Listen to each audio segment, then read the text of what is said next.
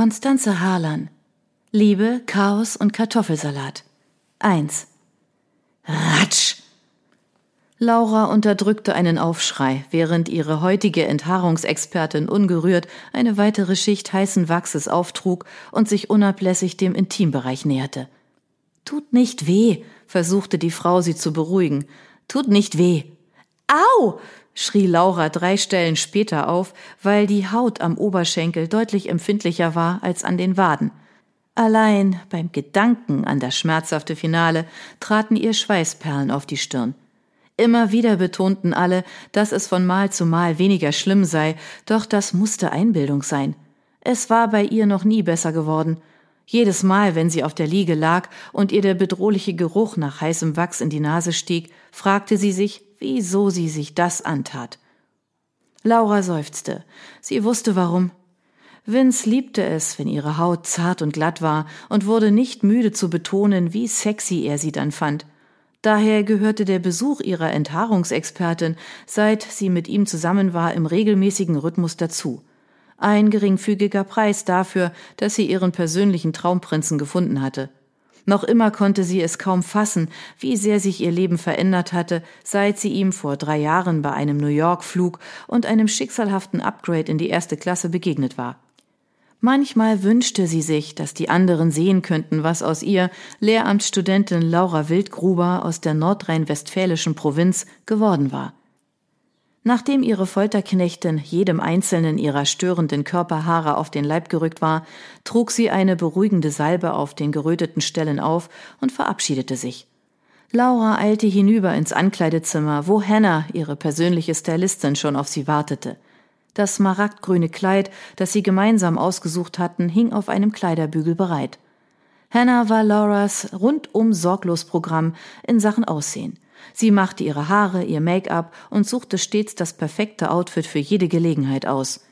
Vince hatte vollkommen recht gehabt. Ohne ihre Hilfe wäre Laura bei einigen gesellschaftlichen Anlässen aufgeschmissen gewesen, da sie sich mit den Geflogenheiten der New Yorker High Society nicht auskannte. Sie setzte sich an den Frisiertisch und schloss die Augen, während ihre Stylistin eine Feuchtigkeitsmaske auftrug und Lauras Haare entwirrte. Wohin geht es denn heute? erkundigte Hannah sich. Heute sind es nur wir zwei ins The View. Oh, ein romantisches Date am Valentinstag. Wie schön, meine Liebe. Routiniert drehte Hannah die Heizwickler in Lauras Haare. Ich freue mich auch sehr. In den vergangenen Wochen hatte Vince wenig Zeit für sie gehabt.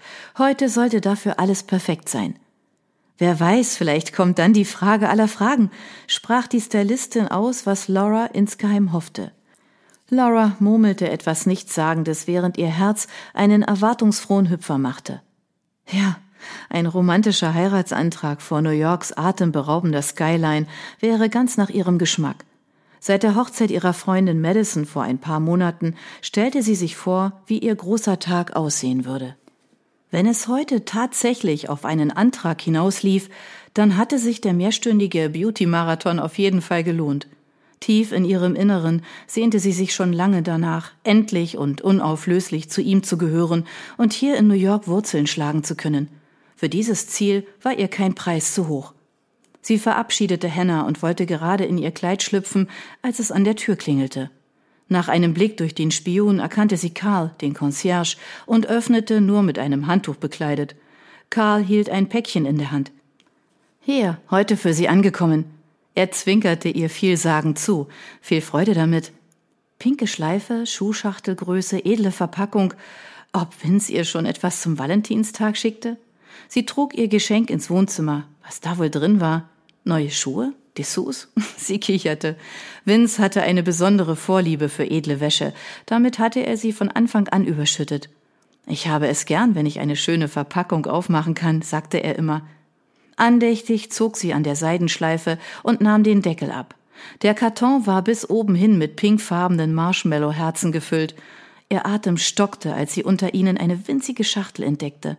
Sie hatte genau die richtige Größe für einen Ring.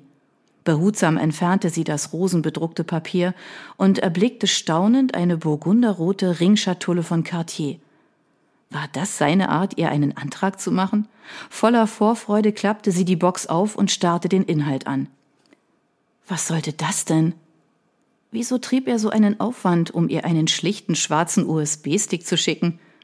Neugierig holte sie ihr MacBook hervor und steckte den Datenträger ein.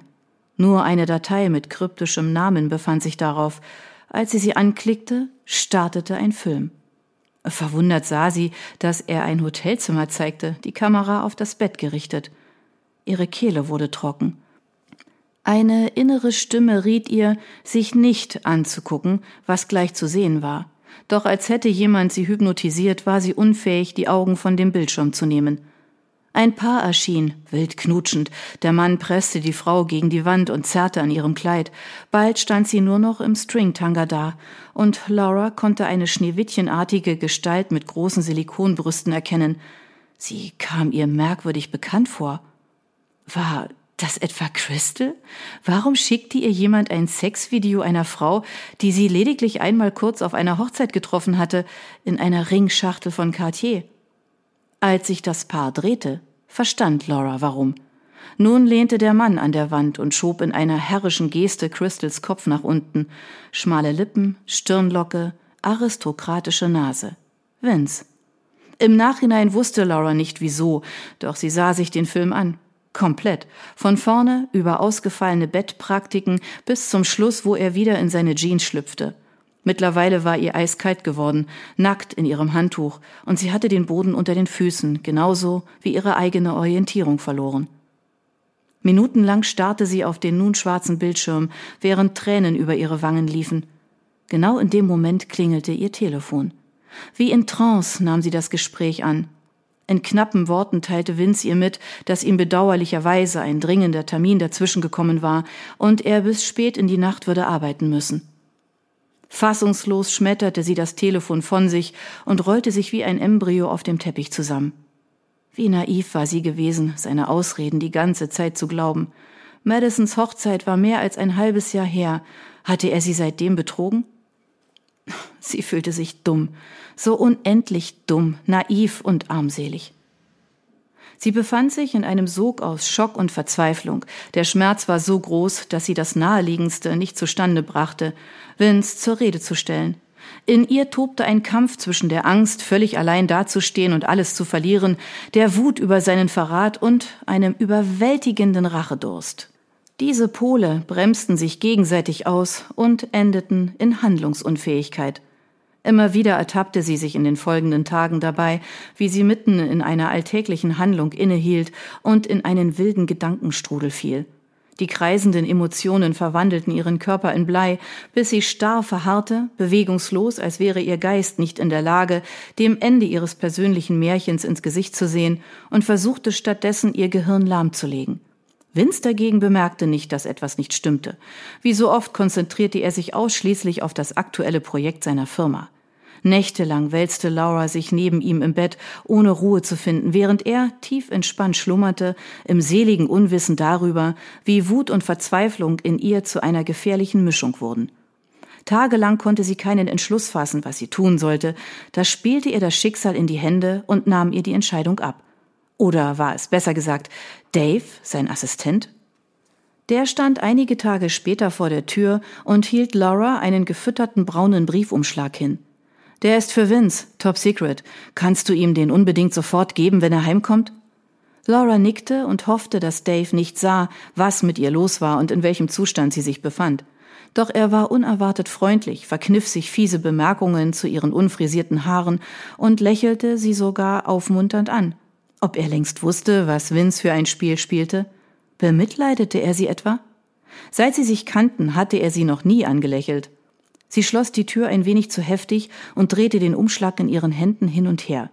Er bettelte förmlich darum, dass sie ihn öffnete, lockte sie mit seinem unförmigen Aussehen.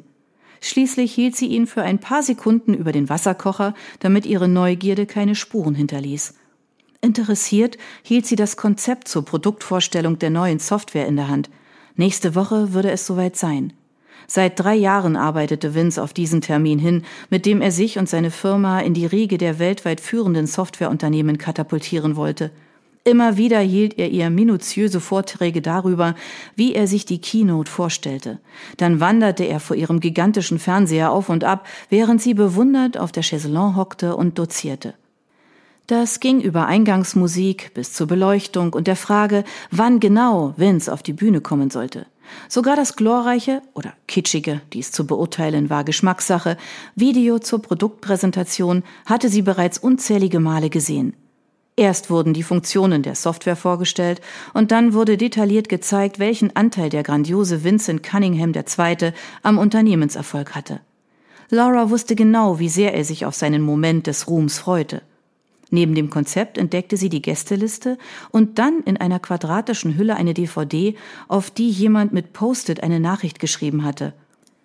Fertig, wie besprochen. Einziges Exemplar, damit wir Verwechslungen ausschließen. LG. Wer mochte LG sein? Der Videotechniker? Laura strich über die silbrig glänzende Scheibe und ihr kam eine teuflische Idee. Als wäre dadurch in ihrem Kopf ein Schalter umgelegt worden, wich die Lethargie der vergangenen Tage einer überschäumenden Energie. Endlich wusste sie, was sie zu tun hatte.